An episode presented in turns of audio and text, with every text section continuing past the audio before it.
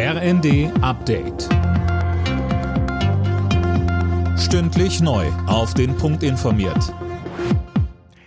Ich bin Dirk Justes. Guten Morgen. Auf deutschen Flughäfen wird wieder gestreikt. Übermorgen ruft die Gewerkschaft Verdi das Bodenpersonal der Lufthansa zu einem Warnstreik auf. Betroffen sind Frankfurt am Main, München, Hamburg, Berlin und Düsseldorf.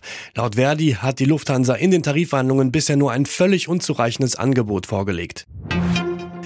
Im Tarifstreit zwischen der Bahn und der Lokführergewerkschaft GDL wird ab heute wieder verhandelt. Dabei geht es auch um das Thema Arbeitszeitsenkung bei vollem Lohnausgleich. André Glatzel, die Aufnahme der Gespräche ist für die Bahnkunden ein gutes Signal. Genau, denn weitere Streiks im Bahnverkehr sind erstmal ausgeschlossen. Bahn und GDL haben ja eine Friedenspflicht vereinbart und die soll mindestens bis Anfang März gelten, dann soll auch ein neuer Tarifvertrag stehen. Die GDL fordert ja neben der Arbeitszeitsenkung auch mehr Lohn und eine Inflationsausgleichsprämie. Letzteres hat die Bahn bereits zum Teil angekündigt. Noch im März sollen 1500 Euro an die Beschäftigten fließen. Um die Wirtschaft anzukurbeln, wird in der Ampelregierung diskutiert, wie Betriebe entlastet werden können. Wirtschaftsminister Habeck fordert eine Unternehmenssteuerreform, trotz angespannter Haushaltslage.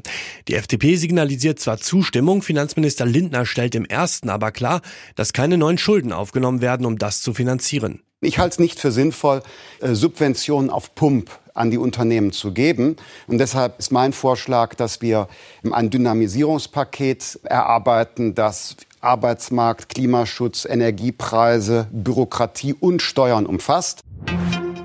In der Fußball-Bundesliga meldet sich RB Leipzig im Kampf um die Champions League-Plätze zurück. Nach zuletzt drei Niederlagen gewann Leipzig gegen Union Berlin 2 zu 0.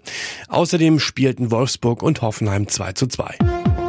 Alle Nachrichten auf rnd.de